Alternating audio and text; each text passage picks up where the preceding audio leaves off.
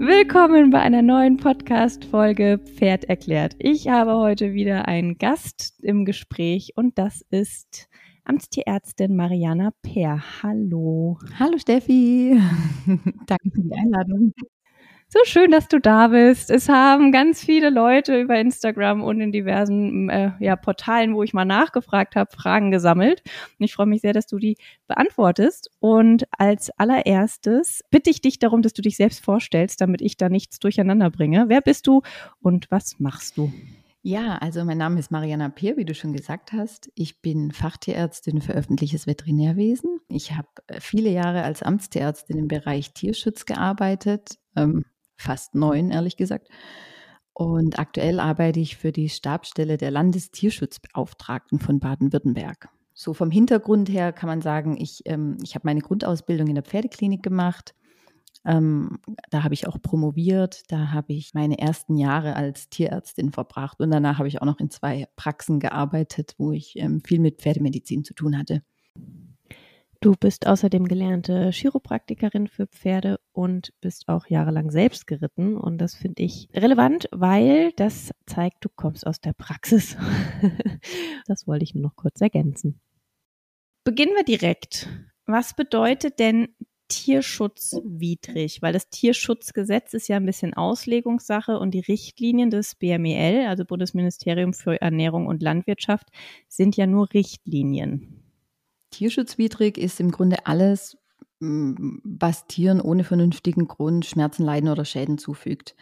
Ähm, wenn man es jetzt eher auf die Haltung münzt oder auf die Ernährung oder Pflege im Speziellen geht, ähm, dann ist es eher alles, was der Art und den Bedürfnissen ähm, zuwiderläuft, also was quasi den, der Art oder den Bedürfnissen nicht angemessen ist. Es gibt da noch eine Definition von tierschutzrelevant, also man könnte auch sagen, alles, was an Schmerzen, Leiden, Schäden durch Menschen verursacht wurde oder was man durch mehr Sorgfalt hätte vermeiden können. Es läuft also immer so ein bisschen auf ein Zutun oder zu wenig Tun des Menschen raus. Ja, also es ist alles immer an den Menschen gekoppelt, weil es gibt ja auch in der Natur leidvolle Situationen, aber die sind deswegen nicht tierschutzwidrig. Was war die Frage zu den ähm, Leitlinien, die äh, ja, was das bedeutet, weil das tierschutzwidrig, weil das Tierschutzgesetz ist ja relativ grob. Die, die Leitlinien sind schon oder die Richtlinien sind ja schon ein bisschen präziser, aber halt Richtlinien und keine Gesetze. Also deswegen ist so ein bisschen die Frage, ab wann ist denn was tierschutzwidrig, so. wenn's Ja, genau. Also ähm, es gibt ja immer unterschiedliche ähm, man sagt dazu Konkretisierungen von Paragraph 2. Das hört sich jetzt sehr ähm, juristisch an, aber also der Paragraph 2, der steht eigentlich über allem im Tierschutzgesetz. Das ist der sogenannte ähm, Tierhalterparagraph. Und ähm, da steht ja eigentlich nur drin, dass man ein Tier sein, seiner Art und seinen Bedürfnissen entsprechend ähm, angemessen ernähren, äh, verhaltensgerecht unterbringen und eben auch äh, pflegen soll. Ja, wenn man jetzt auf die einzelnen Tierarten genauer schaut, dann gibt es eben Unterverordnungen, wie, wie zum Beispiel die Tierschutznutztierhaltungsverordnung, die ist dann auch wieder rechtlich bindend, aber da sind eben auch nur ein paar Tierarten aufgeführt und dann haben wir eben die Leitlinien ja zur ähm, Beurteilung von Pferdehaltungen unter Tierschutzgesichtspunkten. Und das ist im Grunde ein Konglomerat von ähm, von Sachverständigenhinweisen von einer Gruppe von Leuten, die sich gut auskennt. Also das heißt, im Grunde ist es ein antizipiertes Sachverständigengutachten. Und das kann man immer dann zu Rate ziehen als Amtstierärztin, wenn man diesen Paragraph 2 konkretisieren möchte. Das heißt also, grundsätzlich kann ich als Amtstierärztin schon in den Stall gehen und sagen, alles klar, ich möchte jetzt die Pferdehaltung schauen, äh, also ähm, prüfen ob die artgemäß ist oder ob die den Bedürfnissen der Tiere entspricht. Und ähm, wenn ich dann sozusagen mit meinem eigenen Wissen, wenn ich das noch untermauern möchte oder eben konkret werden möchte, dann kann ich die Leitlinien heranziehen. Das heißt nicht, dass dann automatisch vor Gericht äh, der Richterspruch so fällt, aber es hat sich in ganz vielen Gerichtsverfahren eben auch gezeigt, dass solche ja, Leitlinien oder Konkretisierungen eben ganz oft, dass man denen folgt, weil es einfach von wissenden Leuten ähm, verfasst wurde. Ja, wir kommen da gleich nochmal ein bisschen drauf zurück in der einen oder anderen Frage. Eine Frage kam auf Instagram. Wie viel Zeit verbringst du mit Büroarbeit versus im Außendienst versus an einem Tier? Kannst du das im Groben einschätzen? Ja, also das ist total unterschiedlich, je nach Terminlage. Und es ist auch ganz unterschiedlich, ob ich jetzt als Amtstierärztin arbeite oder ob ich jetzt bei der Stabsstelle bin. Und auf dem Amt ist es dann auch nochmal ein Unterschied, in welchem Fachbereich ich bin und wie meine Fälle genau aussehen. Also je nach Terminlage ist es im Moment bei der Stabsstelle so, dass ich definitiv mehr Büroarbeit habe als auf dem Amt. Und auf dem Amt ist es so, dass man im Tierschutz eben nach, ja, nach Terminaufkommen äh, arbeitet. Also man sollte ja schon gucken, dass man zeitnah rausfährt, um die Sachen zu bearbeiten. Und da kommt es halt dann immer drauf an, wie ist gerade die Personalsituation, wie ist das Arbeitsaufkommen und wie, wie schaut es aus, wenn ich jetzt zurückkomme von einem Termin war da überhaupt nichts zu beanstanden oder bin ich unter Umständen auf ähm, mehrere Straftatbestände gestoßen und muss jetzt erstmal zwei Wochen nacharbeiten und gucken, dass ich ähm, meine Sachen gut zu den Akten bekomme und eben gut weiterverarbeitet bekomme. Äh, da schließt auch die nächste Frage an, wie viel Zeit in etwa zwischen einer Missstandsmeldung und dem Besuch der Anlage vergeht. Hast ja schon teilweise jetzt beantwortet, je nachdem, wie viel personelle Kapazität da ist. Aber wird das auch nach Schweregrad der Meldung oder äh, äh, wie wird das priorisiert? Ja, natürlich, ja. Also die personelle Situation sollte da eigentlich wirklich äh, untergeordnet sein, ja. Ähm, es ist total unterschiedlich. Also es sollte so angemessen und kurz wie möglich sein, muss man sagen. Dann kommt es erstmal drauf an, also nehmen wir jetzt mal so den Klassiker. Pferde stehen auf der Weide und haben zum Beispiel kein Futter oder sind, keine Ahnung, ungepflegt oder haben, sind auf irgendeine Art vernachlässigt und das wird angezeigt, ja. Dann kommt es erstmal darauf an, dass die Beschreibung ähm, so präzise ist, ähm, dass man als Amtstierärztin die Weide direkt findet und anfahren kann, damit man sich überhaupt ein Bild von der Situation machen kann, weil ich verabrede mich ja dort.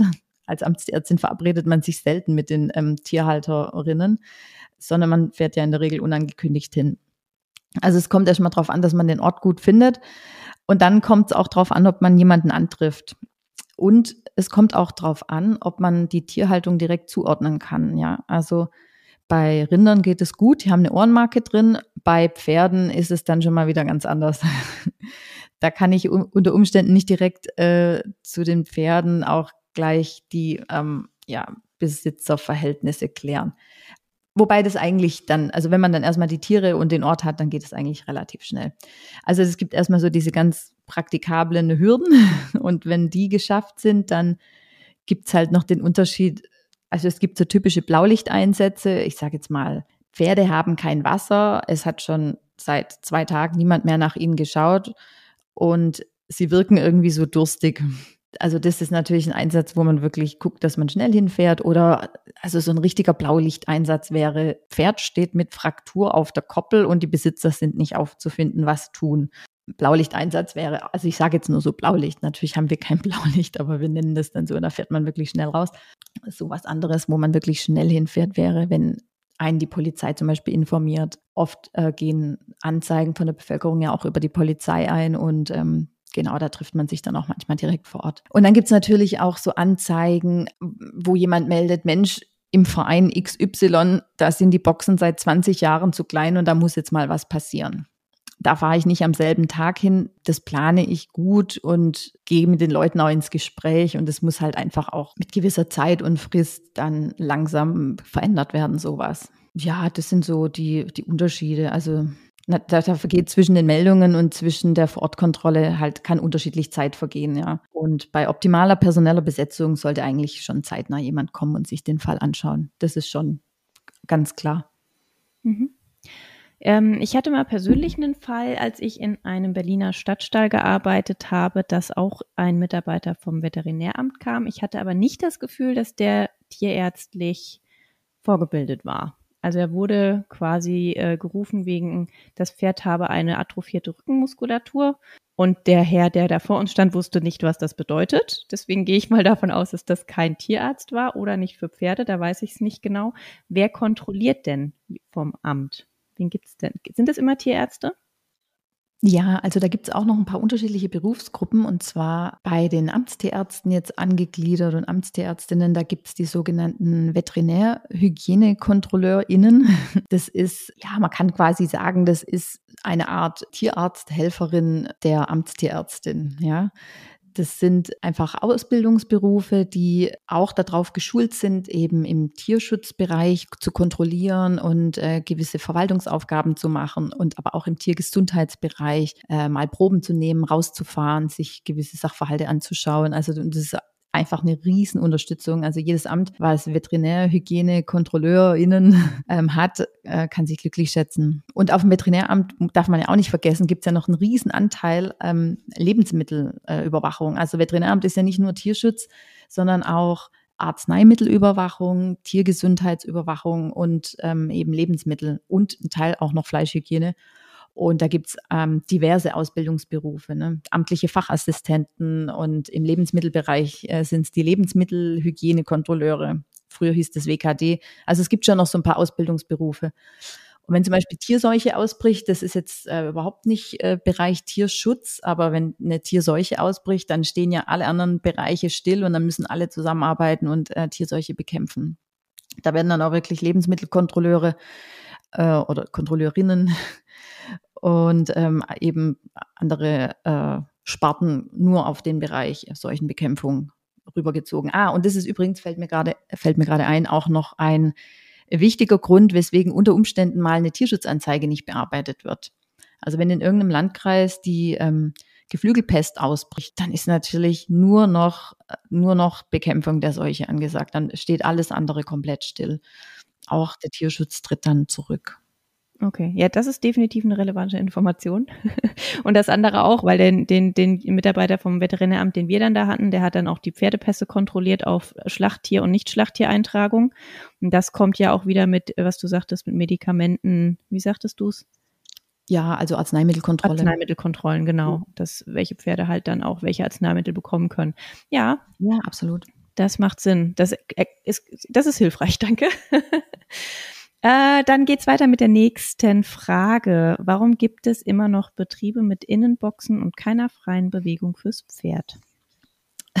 Ja. Also Fang, mal, reden wir mal Tacheles hier. Also ich freue mich riesig über diese vielen Fragen und ich fühle mich auch echt geehrt und ich versuche sie so gut wie möglich zu beantworten und ich hoffe, dass es einigermaßen zufriedenstellt. Also die kurze Antwort darauf wäre erstmal, ähm, weil die Gesellschaft einfach sehr langsam ist ja, mhm. Ähm, in der Weiterentwicklung von artgemäßer Tierhaltung. Also nicht nur im Pferdebereich, aber halt allgemein. Mhm. Ähm, die lange Antwort wäre, ja, ähnlich wie bei vielen anderen Tierarten, die relativ bewegungsarm gehalten werden, sage ich jetzt mal, ist auch diese Haltung, nämlich die Boxenhaltung von Pferden, noch nicht explizit verboten. Ja, und das heißt, ähm, wenn da ja, Entwicklungen ohne klares Verbot sind, dann sind die eher langsam, weil es halt auch einfach praktisch ist, Tiere auf kleinem Raum zu halten. Im Gegensatz zu dem, den sie bräuchten. Und dann ist es halt auch noch so, dass Boxenhaltung, ja, also das ist ja jetzt nicht wie in der Anbindehaltung Rind, dass die nur in der Box stehen. Also wenn Pferde nur in der Box stehen, dann werden sie da auch rausgeholt. Also da kann man definitiv agieren. Aber in der Regel ist Boxenhaltung ja eine Haltung, die nebenbei noch einhergeht mit ähm, geritten werden. Aber auch diese 23.1, ähm, ja, Lebensführung, nenne ich es mal, ist nicht optimal oder ist auf jeden Fall ähm, nicht artgemäß. Aber ich sag mal, Boxenhaltung geht meistens noch einher mit ähm, gewissen anderen Beschäftigungen, die das Pferd hat. Und dann ist es einfach auch ähm, schwierig, da so richtig einzugreifen, wenn es da kein explizites Verbot dafür gibt. Also äh, Bewegungsarmut ja, und man kann schon auch ähm, definitiv hingehen und sagen, ein Pferd braucht mehr Freilauf, braucht, also sieht jetzt nach meiner amtsärztlichen Einschätzung, wenn ich vor Ort komme, unausgelastet aus, ja. Und nach meiner Einschätzung, tierärztlich, amtsärztlich, braucht es mehr Bewegung, damit es ihm gut geht. Fühlt sich nicht wohl so. Aber dann ist es eine Einzelfallentscheidung. Es gibt ganz viele Grauzonen im Bereich Boxenhaltung und man kann das nicht so über einen Kamm scheren. Also man muss sich tatsächlich jeden Fall anschauen, ja. Und dann gibt es sicherlich Boxenhaltung, wo das Tier vier Stunden am Tag draußen ist, einen festen Koppelpartner jeden Tag hat, dann noch geritten wird und vielleicht noch spazieren geht und dann ist es wieder anders. Also das, das wird dann auch, ähm, das dann äh, dennoch nicht schön in der Box, aber es ist definitiv eine Grauzone, in der dann halt äh, das so in Kauf genommen wird. Und man muss auch dazu sagen, Paragraph 2 lässt schon auch eine gewisse Bewegungsarmut zu. Ne? Man soll die Tiere eben so halten, dass ihnen keine ähm, vermeidbaren Leiden oder Schmerzen entstehen. Das heißt, vermeidbare Leiden, ja, ähm, es gibt immer noch eine gewisse Toleranzgrenze zu einem gewissen Grad an Leiden, den man den Tieren durch Bewegungsarmut zufügen darf. Sonst wäre also jede Art Haltung von landwirtschaftlich genutzten Tieren eben auch nicht möglich. Also das ist so ein bisschen die Rechtfertigung für Haltung in einer gewissen Bewegungsarmut, die möglich ist nach unserem Gesetz. Was würde es denn aber brauchen, um Boxen zu verbieten? Das hieße ja ein klares Verbot innerhalb des Tierschutzgesetzes oder wie wäre da so der rechtliche Weg? Man könnte das auch in Leitlinien aufnehmen, dass man sagt, ähm, eine Boxenhaltung ist aus Sicht des Tierschutzes abzulehnen. Ne, das könnte schon auch in Leitlinien stehen und dann könnte man das könnte man diesen Leitlinien folgen und es nach und nach versuchen umzusetzen, ja. Wenn ich mir die Stelle hier auf dem, auf dem Land angucke, da sehe ich da keinen Boxen rausreißen. Ja. Auch wenn das da drin steht. Also nach und nach werden sie jetzt ja immerhin in diversen Vereinen vergrößert. Ähm, ich weiß nicht, wie es bei euch ausschaut. Ähm, das ist immerhin schon mal ein Schritt. Ähm, es sollte definitiv kein Pferd mehr ohne täglichen Freilauf auch gehalten werden. Also wenn Boxenhaltung ansteht, sollte man schon gucken, dass die auch eine gewisse, ein gewisses Maß an Freilauf haben. Ich meine, in den Leitlinien steht halt auch drin, dass die, ähm, also ein Pferd bewegt, bewegt sich einfach 16 Stunden am Tag im langsamen Weideschritt vorwärts und das einige Kilometer. Hm. Was weiß ich, was waren das? Zehn?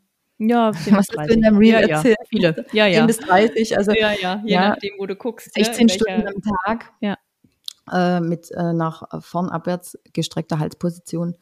Und das ist natürlich in der Box nicht möglich. Aber ähm, auch da, wenn man jetzt wieder auf den Paragraph 2 Nummer 2 kommt, mit der Bewegungsarmut, dann ist es so lang hm, praktisch gesetzlich abgedeckt, solange dem Tier daraus keine Schmerzen entstehen. Ne? Natürlich muss es auch irgendeine Art von Angemessenheit haben, ja. Also ähm, ja, echt eine schwierige Nummer, weil wenn jetzt, wenn meine Tierärztin jetzt sagt oder Physiotherapeutin oder was auch immer, die auch feststellt, das Tier hat Schmerzen, stell dir mal mehr raus, dann sagt der Besitzer, ja, man weiß das mal nach, wieso, dass der vom Stehen jetzt Schmerzen hat, ne? So, also. Ja, genau. Ja, ja, schwierige Nummer. Genau. Ähm, das, wenn wir so weit werden, dann wäre halt auch ähm, in ganz vielen äh, landwirtschaftlichen Nutztierhaltungen ähm, die Frage einfacher zu klären, wie man mhm. den Tieren eben mehr Bewegung zukommen lässt. Also ja, und bei den Pferden, ähm, da ist es halt auch noch mal was anderes. Also da muss man einfach auch an die ähm, Halterinnen und Halter appellieren. Letztendlich sind es Liebhabertiere, die einfach, ähm, wo einfach das Interesse da sein sollte, dass man sie artgemäß und gut hält.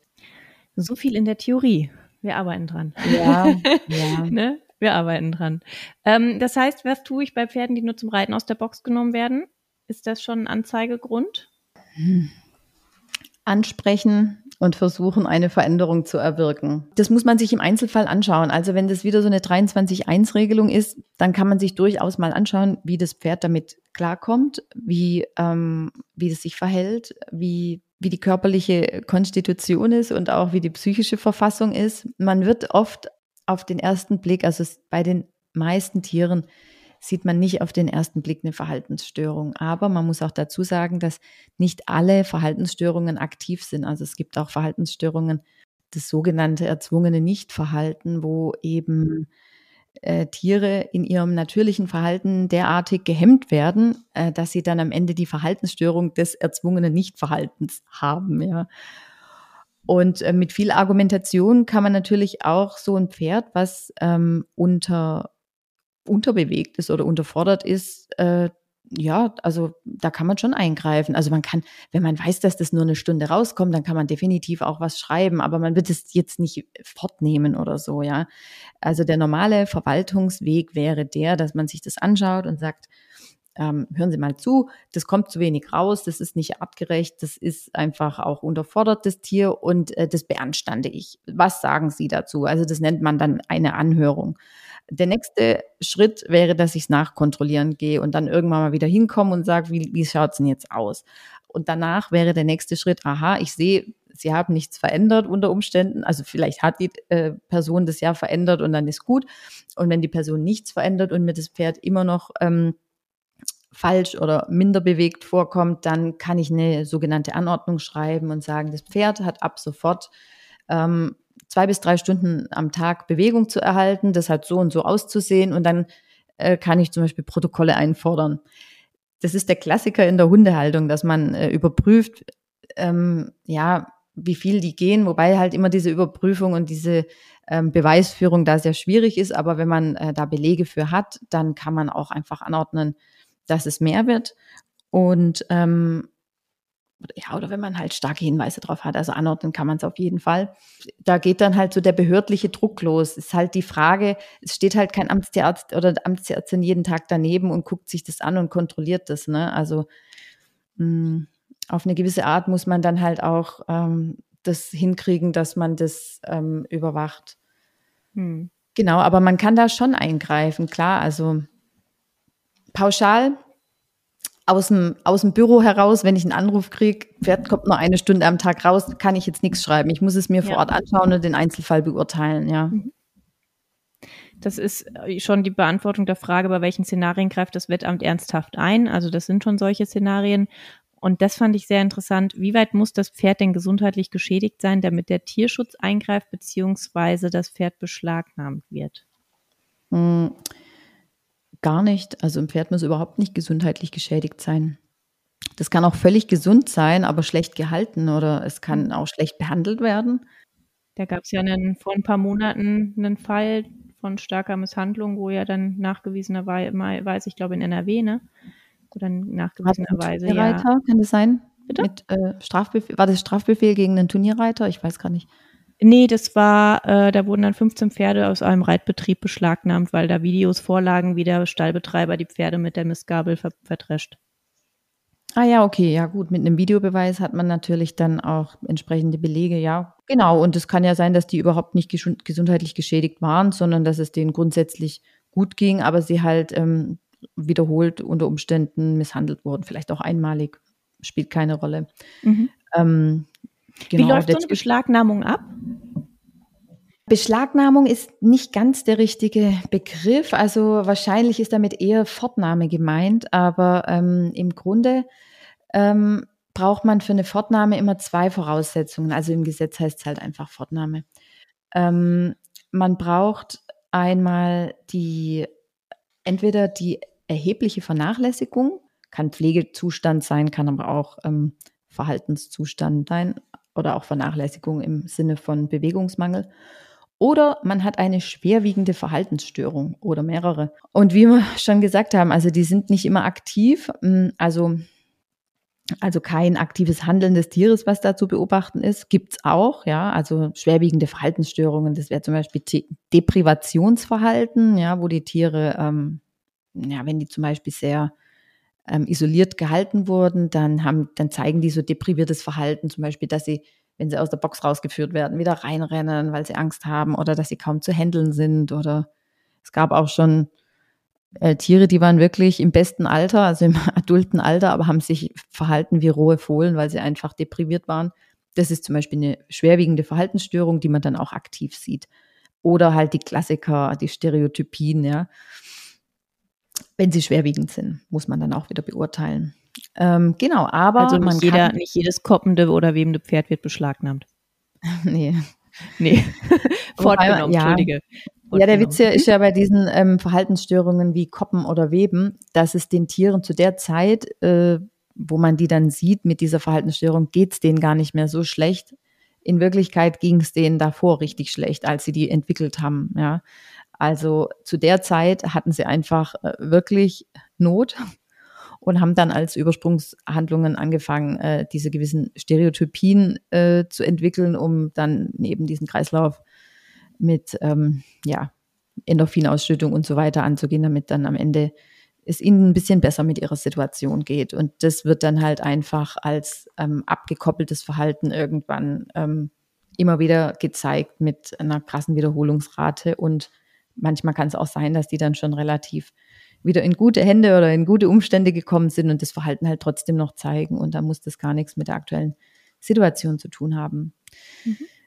Genau, aber da ja, will ich mir jetzt auch nicht in die eigene Tasche argumentieren oder in die äh, schwerwiegende Verhaltensstörungen. Definitiv, man beurteilt es vor Ort und das äh, ist ein Grund, weswegen man Tiere fortnehmen kann.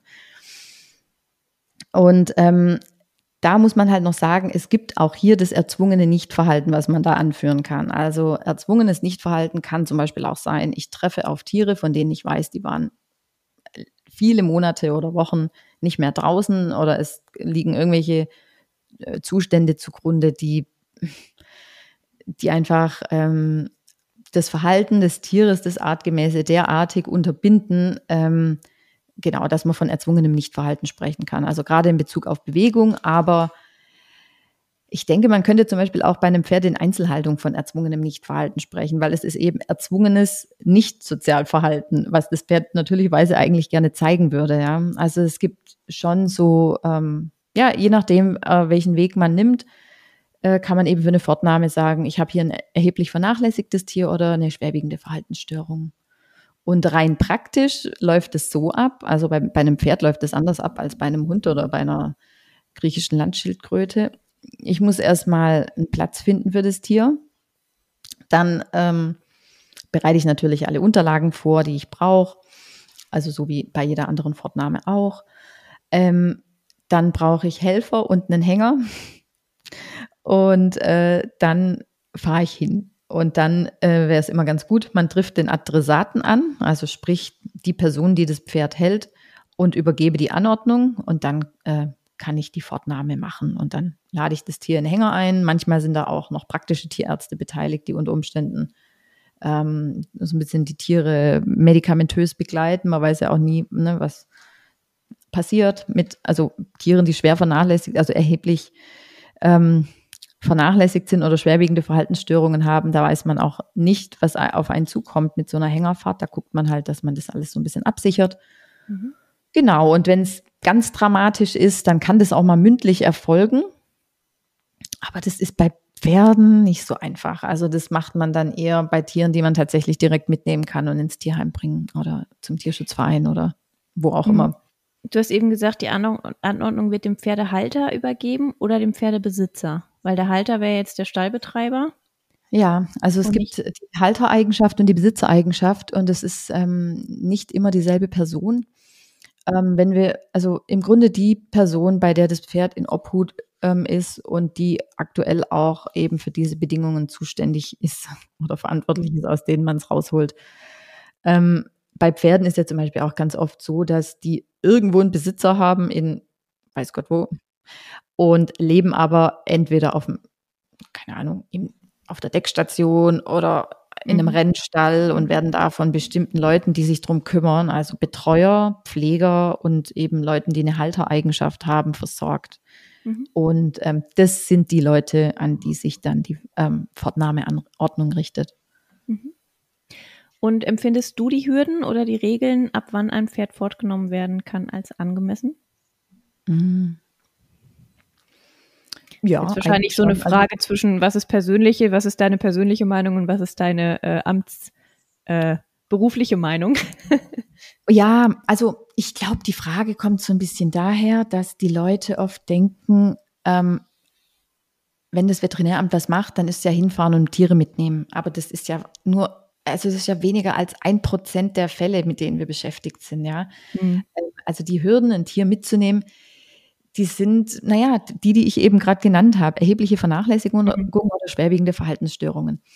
Wenn man aber ähm, die Möglichkeit oder die Tendenz hat, vor Ort einfach auch zu schauen, ähm, ja, da ist sofort eine Verbesserung möglich, dann, dann versucht man das natürlich so. Ja, auch jeder Bürger und jede Bürgerin hat auch die Chance, ähm, es, es besser zu machen. Ja, das ist ganz klare Regel im, im Verwaltungshandeln. Ja.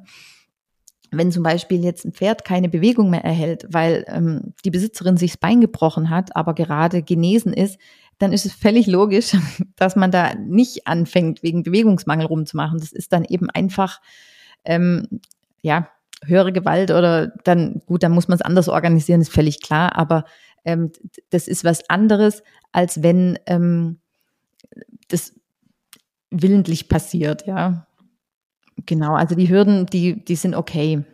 Lass doch bitte nochmal über die Rolle der Tierärzte sprechen, weil ich habe das Gefühl, wenn denn mal ein Tierarzt bei einem Stallbetreiber was anspricht, und zwar direkt der Tierarzt, auch wenn das der Pferdebesitzer vorher schon gemacht hat, dann wird es plötzlich umgesetzt. Das heißt, ich kann als äh, Pferdebesitzer sagen, mein Pferd bekommt zu wenig Heu, der Stallbetreiber ändert aber nichts. Wenn aber der Tierarzt das vierte Mal wegen einer Kolik kommt, weil das Pferd einfach Hunger hat und zum, Stallbetreiber geht und sagt, die Pferde brauchen mehr Heu, dann wird es plötzlich umgesetzt. Das heißt, die Tierärzte, die ja immer vor Ort sind, haben doch eigentlich viel mehr Macht. So, also das ist doch eine Instanz, den Stallbetreibern viel mehr zuhören. Was sagst du dazu? Weil das ist ja jetzt quasi vor, bevor ihr vom Wettamt überhaupt eingeschaltet werdet die Fachpraxen, die haben natürlich eine ganz wichtige und gute Rolle. Und ähm, wenn du das auch schon so beschreibst, dass das funktioniert, das ist ja eine super Bestätigung.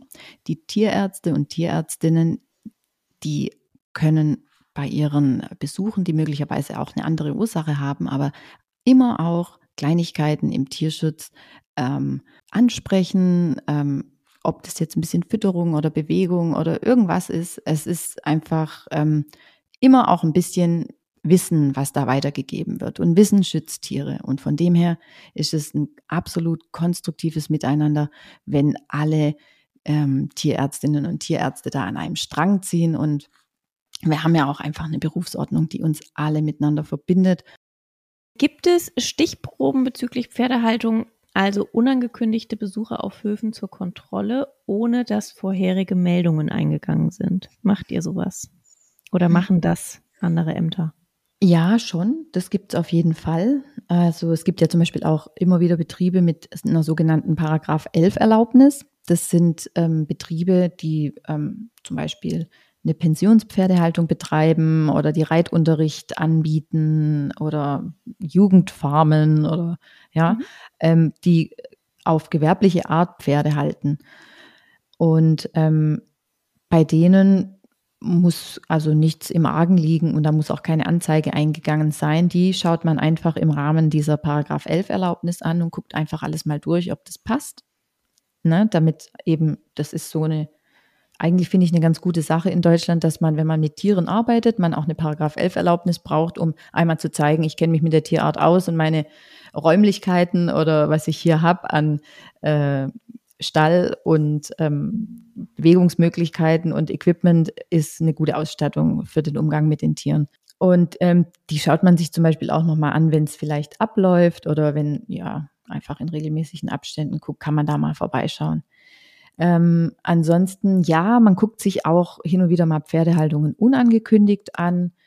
Ähm, ja, ich sag mal so, man sollte sich immer alle Tierhaltungen regelmäßig unangekündigt angucken und ähm, das tun Veterinärämter auch ähm, immer dann, wenn, wenn der Rest geschafft ist, sage ich mal. Also Tierseuchen gehen vor, Anzeigen gehen vor, Blaulichteinsätze gehen vor und wenn äh, die, diese drückenden Sachen, sage ich immer, Tierschutz drückt sowieso immer, aber wenn diese drückenden Sachen abgearbeitet sind, dann guckt man sich auch mal einen, ähm, einen Reitbetrieb äh, ohne Anzeige an, ja. Ähm, wir gehen auf Turniere. Ist nicht mein Spezialbereich, sage ich gleich, aber ja. Äh, erste Frage war, warum werden denn lahme Pferde auf Turnieren nicht disqualifiziert? ähm, ja, gute Frage. Ähm, sollten sie eigentlich schon. Also lahme Pferde werden auf Turnieren disqualifiziert. Und wenn sie es nicht werden, dann, ähm, dann ist irgendwo in der Kette ein Fehler passiert. Warum ist denn die Rollkur für zehn Minuten erlaubt? Ja, das mit den zehn Minuten, das ist ja eine Definition von der FN. Ähm, ich glaube, das ist, Rollkur ist, glaube ich, zehn Minuten auf dem Abreiteplatz erlaubt oder sowas. Oder LDR, Low Deep Round, ja. Das ist eine Reitweise, bei der ähm, der Hals eben in eine starke äh, Flexion gebracht wird, dass die ähm, das Maul relativ nah zur Brust positioniert wird und einfach eine starke Dehnung des Halses ähm, äh, herbeigeführt wird. Genau. Aus Tierschutzsicht ist es eigentlich ähm, komplett abzulehnen. Ja, also die Rollkur, die kann im Grunde zu anhaltenden erheblichen Schmerzen oder Leiden führen und äh, auch die Leitlinien zum Tierschutz im Pferdesport ähm, sagen, dass es erhebliche Schmerzen, Leiden oder Schäden bei den betroffenen Pferden hervorruft. Ähm, ja, das ist einfach eine Reitweise, die ist meiner Meinung nach altmodisch und führt zu schmerzhaften Muskelverspannungen. Ähm, es gibt Untersuchungen, die zeigen, dass Pferde während der Hyperflexion sich langsamer bewegen und einfach auch ganz viel Missempfinden zeigen im, äh, im Sinne von Schweif- oder Kopfschlagen oder dass die buckeln wollen. Und ähm, während sie in Rollkur geritten werden, gibt es auch Untersuchungen dazu, dass sie tendenziell ängstlicher, zum Beispiel auf irgendwas, was sie jetzt erschreckt, äh, reagieren. Und ähm, ja, also die können auch Atemnot haben, ganz banal. Und es ist einfach aus Tierschutzsicht ähm, abzulehnen. Und ähm, die Frage mit den zehn Minuten, ähm, der werde ich jetzt in nächster Zeit mal näher auf den Grund gehen, aber mehr kann ich dazu noch nicht sagen. Ich werde dann berichten. Ähm, es kam eine Frage, wieso ist es so schwer, private Pferdehalter, ich glaube eher auch private Pferdebesitzer haftbar zu machen, wenn es um das Tierwohl geht? Und ich glaube, wir haben am, im Vorhinein über diese Frage gesprochen, ob wir sie richtig verstehen. Ähm, ansonsten mir gerne noch mal eine E-Mail schreiben, liebe Fragestellerin.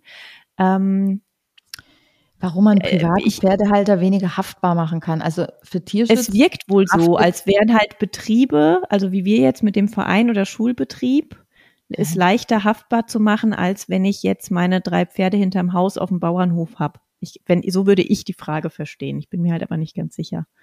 Ja, aber die sind alle, alle gleich äh, zur Verantwortung zu ziehen oder alle gleich verantwortlich für ihre Tiere. Also mhm. es gibt vielleicht noch den Unterschied, wenn ich jetzt in einem Pensionsreitstall bin als Einstellerin, ja, und ich habe da eine, eine Box, ähm, dann ist auch gleichzeitig der Betreiber mitverantwortlich für die Haltung, die er anbietet. Während, wenn ich jetzt auf einen Betrieb komme, wo eine Gemeinschaft einen Stall einfach gepachtet hat und alles selber macht, dann ist derjenige, der denen den Stall verpachtet, raus, weil der der bietet ja da keine Leistung oder Betreuertätigkeit oder irgendwas Pflegerisches an, ja. Ähm, und wenn ich meine Pferde hinterm Haus halte, dann bin ich einfach von A bis Z für alles verantwortlich. So. Also von dem her haftbar, das, den Begriff gibt es nicht so richtig im Tierschutz. Also man ist halt verantwortlich, ja. Das ist eine schon wieder eine super Überleitung. Ähm, und zwar hat eine Person eine Geschichte geschrieben, also eine kleine Vorgeschichte dazu. Ähm, und zwar ist die Person offensichtlich selbst Pferdehalter. Das heißt, hat einen Betrieb und es gibt ein Einstellerpferd, das einen absolut beratungsresistenten Besitzer hat. Das Pferd sei seit anderthalb Jahren im Schritt lahm, hat seit circa einem Jahr kein Tierarzt mehr gesehen, ähm, das ganze Tier ist ein einziger Schmerz, schreibt sie, reagiert auf, heftig auf Berührungen, auch während wochenlang heftigen Hustens kein, kein Tierarzt. Mm, ich fasse das mal ein bisschen zusammen. Keine bedarfsgerechte Fütterung und so weiter und so fort. Zeigt man so einen Einsteller als Stallbetreiber an oder haut man sich damit selbst in die Pfanne? Und es gibt sogar noch vielleicht einen kleinen Zusatz, es gibt sogar einen Einstellervertrag, in dem drin steht, dass einmal pro Jahr Zahnarzt und Osteo oder Physio sein müssen und dass das Pferd, dass das Pferd fünfmal die Woche aktiv von seinem Besitzer oder einer Reitbeteiligung bewegt werden muss, was natürlich nicht geht, wenn das Pferd lahm ist und nicht laufen kann. So, aber hm. jetzt hast du da eine Stallbetreiberin, die da so einen Einsteller hat und nu? Das finde ich ja echt auch eine coole Klausel im Einstellervertrag, muss ich sagen, ja. Ich auch, ja. Ist schon sehr spezifisch, aber ich meine, ich finde es cool, dass es an sich abgedeckt ist du musst bitte deinen Zahnarzt kommen lassen. Also ja, da können sich viele was von abschneiden, weil, äh, weil man braucht dann gar nicht mehr rumargumentieren und sagt, Entschuldigung, da steht's im Vertrag. Sie müssen einmal pro Jahr Zähne machen lassen und fünfmal in der Woche bewegen und dann, dann hat sich das. Das heißt, wie sieht's denn ganz rein praktisch aus, dass der Pferdehalter, also die Betreiberin des Stalls, eigentlich den Tierarzt holt und die Rechnung dann weitergibt an den Besitzer? Also ich bin Betreiberin und habe jemanden dastehen, der beratungsresistent ist. Das Tier muss zum Tierarzt und ähm, ich bin als Betreiberin sozusagen ein Stück mitverantwortlich. Oder ja, also man kann auf jeden Fall einen Tierarzt rufen ähm, und die Rechnung weitergeben. Das wäre jetzt mal meine erste Intention, die ich sage. Und die Rechnung ist halt die Frage, ob äh, eine Tierarztpraxis unter Umständen dann Lust hat auf äh, nicht kooperierende Kundschaft. Das ist die, also rein pragmatisch überlege ich mir das jetzt gerade so.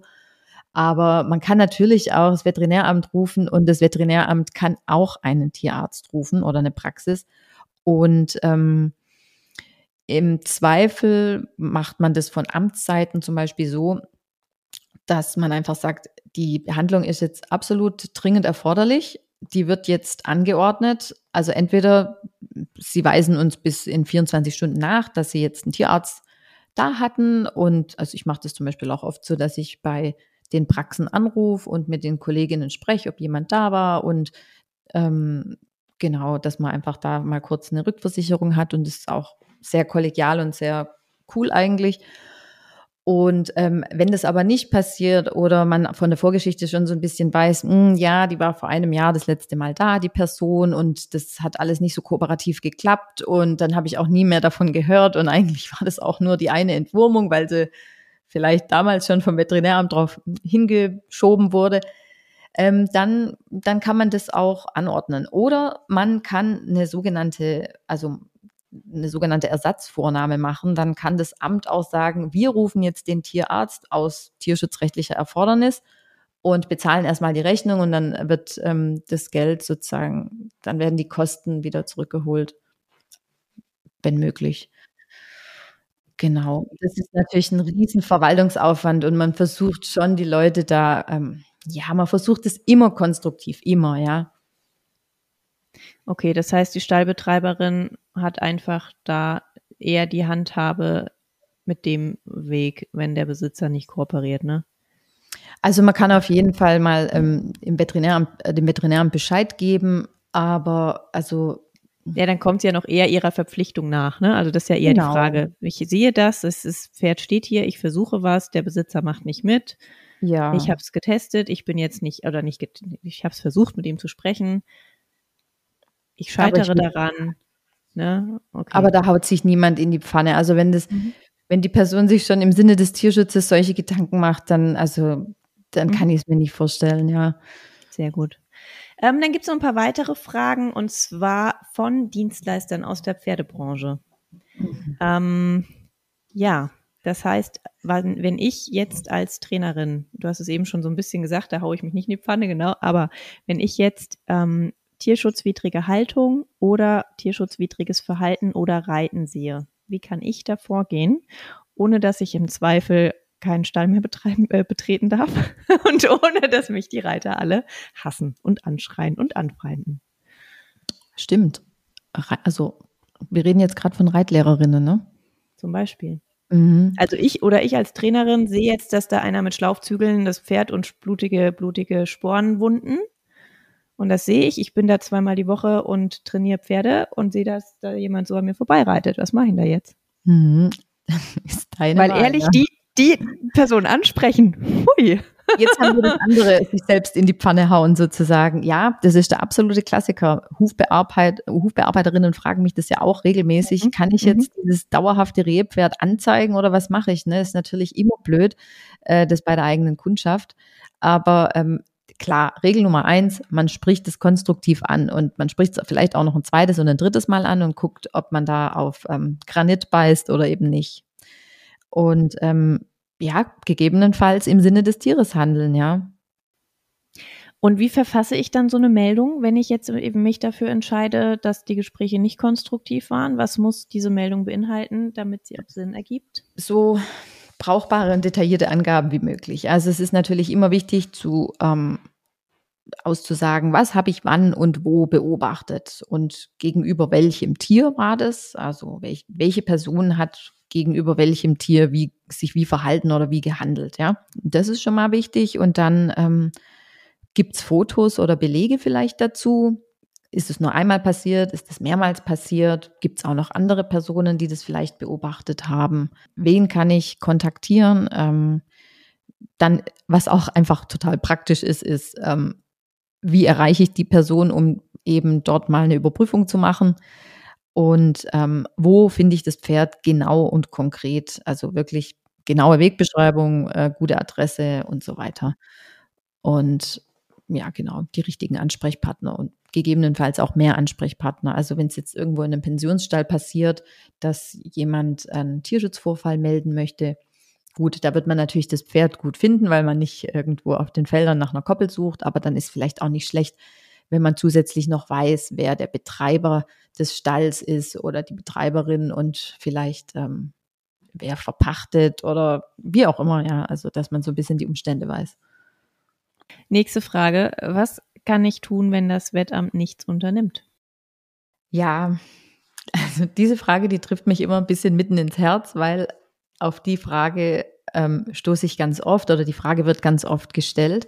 Ähm, oder es wird auch ganz oft geäußert, ähm, ich zeige eh nichts an, weil das Veterinäramt unternimmt ja nichts. Und ähm, da muss man vielleicht einfach dazu sagen, dass es oft auch gar nicht sichtbar ist, was das Veterinäramt macht. Also es gibt ganz viele Fälle, die sind bereits in Bearbeitung, aber man kann als ähm, Bürgerin oder Bürger gar nicht sehen, was da passiert. Also ähm, es gibt ja noch ganz viele Dinge, die vor einer Fortnahme passieren, beispielsweise. Also es gibt ähm, mündliche Belehrung zum Beispiel. Es gibt einen Mängelbericht. Es gibt eine Anhörung, wo der Tierhalter oder die Tierhalterin sich zum Sachverhalt äußern muss. Ähm, es gibt die Möglichkeit, Mängel freiwillig zu beheben.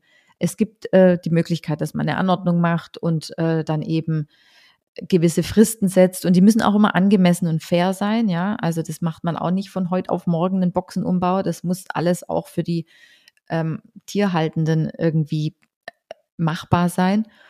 Und dann gibt's wieder Nachkontrolltermine. Also das ist auch alles schon so ein Rad, was sich dreht.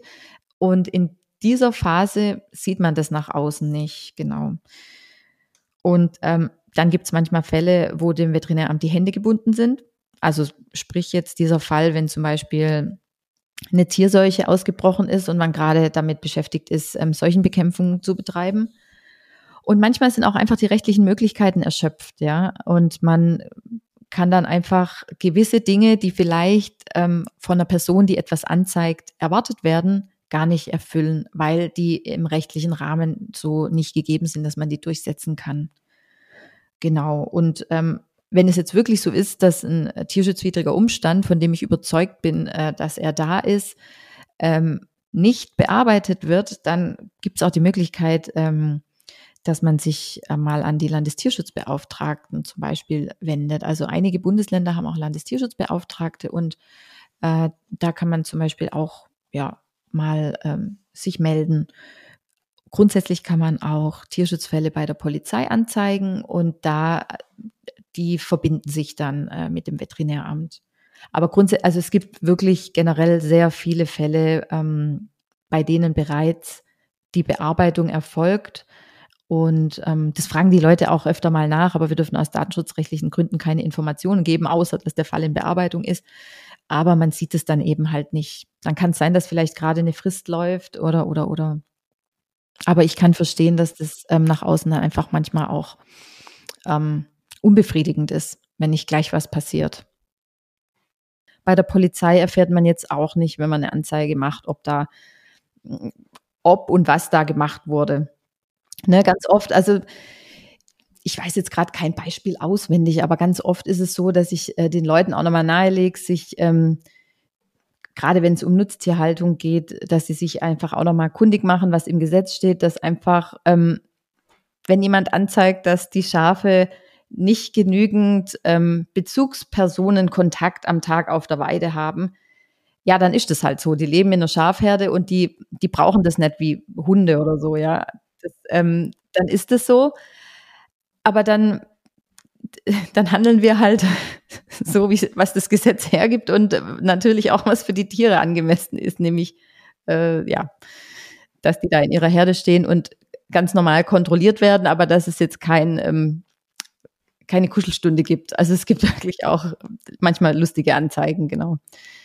Und ähm, manchmal sind es auch ähm, emotionale äh, Anzeigen, die dann nochmal ähm, nachhaken und äh, vielleicht auch so ein bisschen ja, wo man einfach auch ähm, gucken muss, also natürlich wird alles angeschaut, natürlich wird alles ähm, auf Basis dessen, was wir amtstierärztlich sehen, bewertet.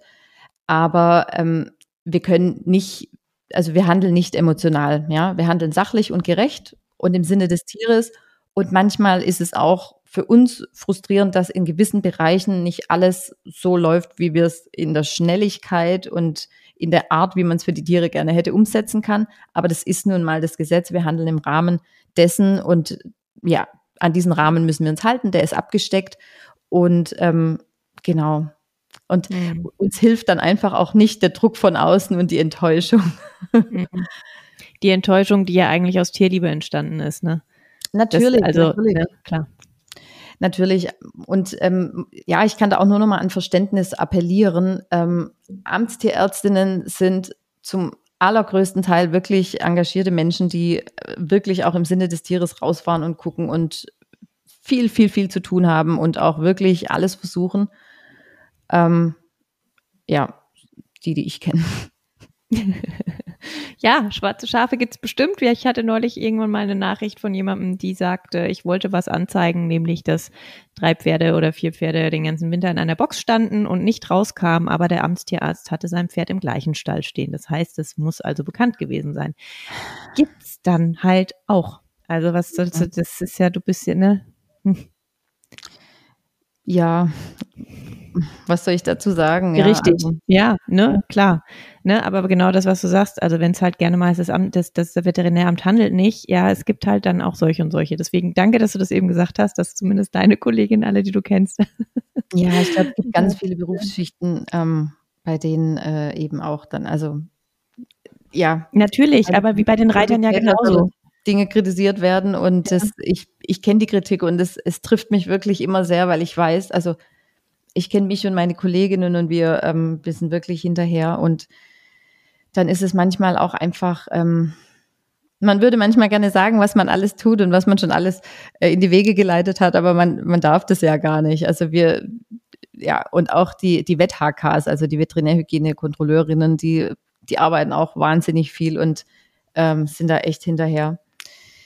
Genau, also das, ja, wenn das Veterinäramt nichts unternimmt, dann ist es oft auch, weil man nicht sieht, dass es was unternimmt und manchmal gibt es einfach gewisse Hürden. Möglicherweise ist in dem Landkreis gerade Geflügelpest ausgebrochen oder ähm, es wird eine Straftat an anderer Stelle ähm, höher bewertet und früher bearbeitet.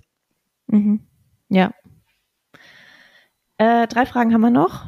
Eine Frage ist, kann man auch anzeigen, wenn Pferde zu viel gefüttert werden und sie verfetten?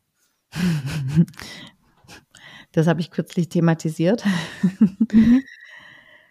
ja, im Grunde schon, weil ähm, ja, Übergewicht ist genauso wie Untergewicht im Grunde ein Schaden. Ähm, nur, dass der halt ähm, gesellschaftlich anerkannt ist oder gesellschaftlich akzeptiert. Deswegen, also ich habe es noch nie erlebt als Amtstierärztin, dass jemand ähm, äh, ein zu dickes Pferd gemeldet hat. Dagegen kommen regelmäßig äh, eben Meldungen über zu dünne oder abgemagerte Tiere. Genau. Und genauso wie die Haltung oder ähm, die Pflege gehört halt auch die artgemäße Fütterung ähm, in den Paragraph 2, also den Halterparagraphen. Und ja, also klar, man könnte es theoretisch schon melden. Das wird auch schon im äh, Zuge von chronischer Rehe öfter mal gemacht, aber dann eher das Tier hat Schmerzen und hat Rehe, mhm. kann mal bitte jemand kommen und denen sagen, dass die anders füttern sollen, weil die Rehe so schlimm ist. Mhm. Aber da setzen rein adipöses Pferd, was noch keinerlei EMS, also irgendwelche Begleiterkrankungen oder so weiter hat, ähm, gemeldet wird, eher nein. Mhm. Aber es ist ja interessant, weil die Frage kam von einer Trainerkollegin. das heißt, äh, gucken wir mal, ob das demnächst passiert. Mhm. Ähm, ach so, in dem Zuge vielleicht noch die Frage, es kam eine Frage, was du von Heulage hältst. Hm. Da haben wir im Vorgespräch ähm, kurz drüber gesprochen. Was haben wir denn besprochen?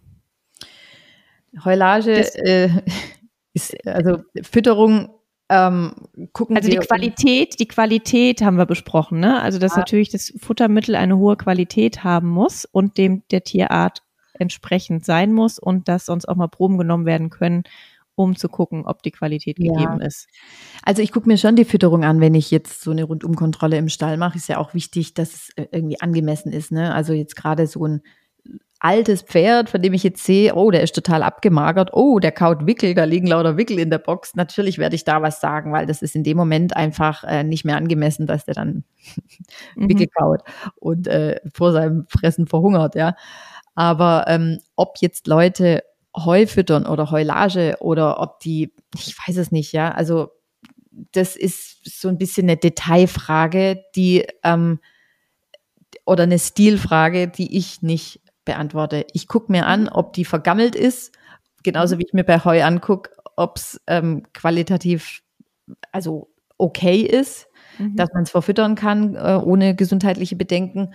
Und ähm, ich gucke mir an, ob ja, ob es dem Tier gut geht mit der Art von Fütterung. Aber das ist wirklich, das sind die Basics. Darüber hinaus macht niemand was.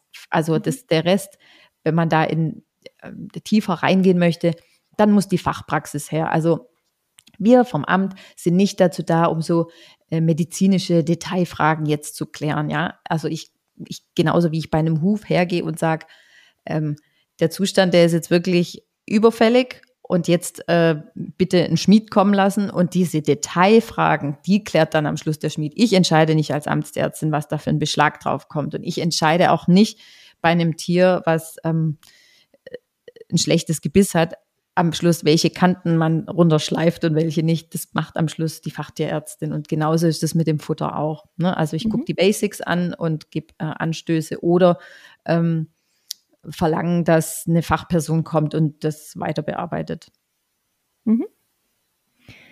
Ähm, noch eine Frage von einer Ko Trainerkollegin. Das Pferd meiner Kundin ist, also die Kundin ist die Reitbeteiligung und das Pferd wird vier bis fünfmal die Woche im Gelände bewegt. Dann gibt's aber noch weitere Pferde, die zu dritt in einer kleinen Box stehen und das schon seit mehreren Wochen. Der Besitzer des Pferdes der Reitbeteiligung ist nicht gesprächsbereit. Meldet man sowas direkt oder kann die Trainerin anders intervenieren, wenn sie ja das Gespräch schon gesucht hat? Ich kann natürlich hingehen und sagen, ich unterrichte dich nicht mehr. Hm, wie bitte? Ich kann, die kann natürlich hingehen und sagen, ich unterrichte dich nicht mehr, aber davon geht es den Pferden ja nicht besser. Also die drei Pferde, die in der kleinen Box stehen, die haben nichts damit zu tun, die beobachtet sie, während sie da ist und die Reitbeteiligung Mhm. unterrichtet. Also so der typische Tierschutzbeifang, wenn man irgendwo unterwegs ist. Genau. Mhm. Ja, Und diese drei Pferde, die stehen in der Box dauerhaft und werden nicht bewegt, oder? korrekt. Stehen seit, zu dem damaligen, als ich die Fragen gesammelt habe, stehen seit circa drei Wochen ausschließlich in der Box. Ah ja, okay. Ja, das geht natürlich nicht. Und ähm, zu dritt in der Box ist ja wahrscheinlich auch jetzt mal von diesen reinen Boxenmaßen auch zu klein. Also das, von amtsärztlicher Seite ist es relativ einfach, da was zu machen. Man muss es halt nur mitkriegen. Mhm. Ja. Und ist das dann, kann das dann als anonyme Meldung erfolgen? Ja, also wir, es gibt öfter mal anonyme Meldungen und ähm, auch oft, ja, von Leuten, die auch einfach Angst haben, was ich auch verstehen kann, dann, dass das Umfeld davon was mitbekommt und ja, Ja, und ich will ja auch weiterhin dahin gehen und Pferde unterrichten und trainieren, ne? So, ich will nur, dass es allen halt gut geht. Ja, ja, natürlich. Ist ja immer die Intention von der Tierschutzanzeige. Ne? Ähm, Ja. Also für die Behörden ist es grundsätzlich schon einfacher, eine, ähm, eine normale Anzeige zu haben, wo man nochmal sich ähm, rückversichern kann oder eventuell auch eine Zeugenaussage hat. Hm. Ähm, aber im Zweifel, bevor es nicht gemeldet wird, kann es auch anonym eingehen. Also es, Mhm. das biete ich Mhm. jetzt nicht so an, aber die, äh, es erfolgt halt einfach, ja. Es ist jetzt nicht so, dass anonyme Anzeigen nicht bearbeitet werden. Ich sage mal so, anonyme Anzeigen werden bearbeitet. Ja. Und aber es ist ja wahrscheinlich auch so, dass das Amt nicht hingeht und sagt, äh, die Susanne hat gemeldet, Mhm. Ne? sondern Nee. also wenn der jetzt, wenn ihr, wenn jetzt jemand hier, ja, es wurde uns gemeldet, das, wer war das? Wer hat Ihnen das gemeldet? Das wird ja in der Regel nicht beantwortet, oder wird es beantwortet?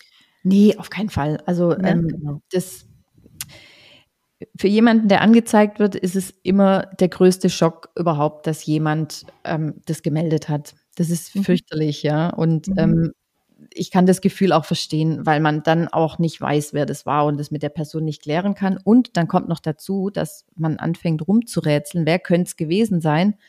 Und ich glaube, das ist ein ganz fürchterliches Gefühl, weil man dann einfach zu vielen Leuten das Vertrauen verliert. Mhm. Ähm, aber wenn wir vor Ort kommen, dann wird definitiv keine Aussage zu irgendwem gemacht, der eine Anzeige hm, also gestellt hat. Dann die letzte Frage. Was waren so deine emotionalsten Fälle und was ist für dich schon Routine? Also stumpfst du mit der Zeit ab? Ähm, ja, abstumpfen, das ist so ein negatives Wort. Ich würde sagen, ähm, man entwickelt eher mit der Zeit eine immer professionellere Einstellung zu dem Thema. Natürlich ist man im Tierschutz rein ähm, von der Fachrichtung her häufig mit ähm, Tierleid konfrontiert. Und ähm, aber man muss das irgendwann einfach professionell aufnehmen und verarbeiten ähm, in der Abarbeitung der Fälle, sonst bringt es ja auch nichts. Ja, aber natürlich denkt man oft drüber nach, wie kann es sein, dass man auf solche Situationen überhaupt erst trifft. Ja, also wie wie kann das passieren, dass es manchmal zu so krassen Fällen kommt? Wie kann es sein, dass ähm, Tiere manchmal kurz vorm Verdursten sind oder ähm, wie kann es sein, dass jemand ähm, bei einem Pferd zum Beispiel die Hufe derartig wirklich ähm, vernachlässigt, dass die auch wirklich schon auf den Bewegungsapparat drücken, dass das Tier schon Gangbildveränderungen hat. Ja, also wirklich Dinge, die man auch offensichtlich sieht, ganz oft.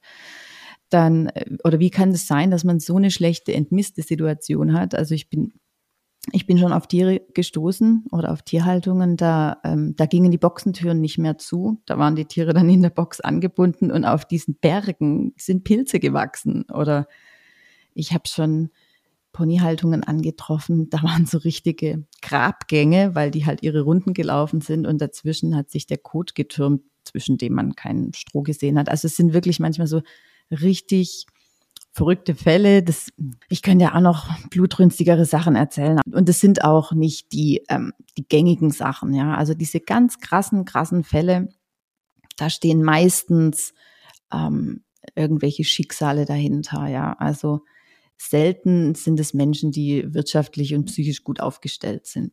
Es gibt auch Menschen, die, die machen einfach irgendwann die Stalltür zu und gehen einfach nicht mehr rein. Ich bin nicht äh, die Person, die dann die Situation der Menschen bewertet. Ich muss hingehen und die Situation für die Tiere bewerten, aber man ist ja auch Mensch, man sieht es ja auch.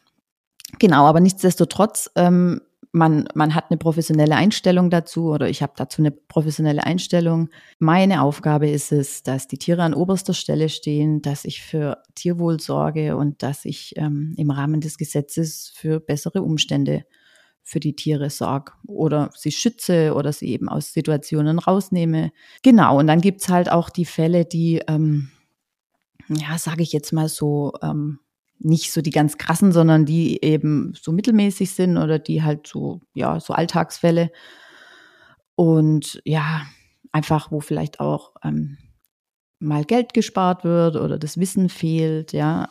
Ganz oft mache ich äh, die Erfahrung, dass einfach Leute zum Teil Dinge schon immer so gemacht haben und sich dann eine gewisse Betriebsblindheit einschleicht oder dass ja einfach, wie hatten wir es bei der Boxenhaltung gesagt, die, die Gesellschaft ist einfach manchmal ein bisschen langsam, was ähm, artgerechte Tierhaltung angeht. Und ich glaube, so ist es auch bei den Einzelpersonen teilweise. Da, wo das Wissen noch optimierbar ist, ist auch die Tierhaltung optimierbar.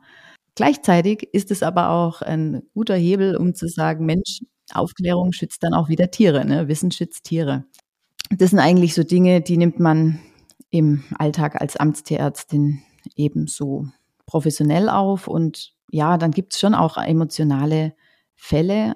Ähm, das sind aber eher welche, muss ich sagen, auf die ich treffe, wenn jetzt ein ein Landwirt zu mir kommt, den ich über Jahre kenne und dessen Tierhaltung wirklich super tiptop vorbildlich war. Und man kennt den Betrieb, die Tiere wurden gut gehalten und irgendwann kommt jemand zu dir und sagt, Mensch, ich höre jetzt auf. Das hat alles überhaupt keinen Zweck mehr.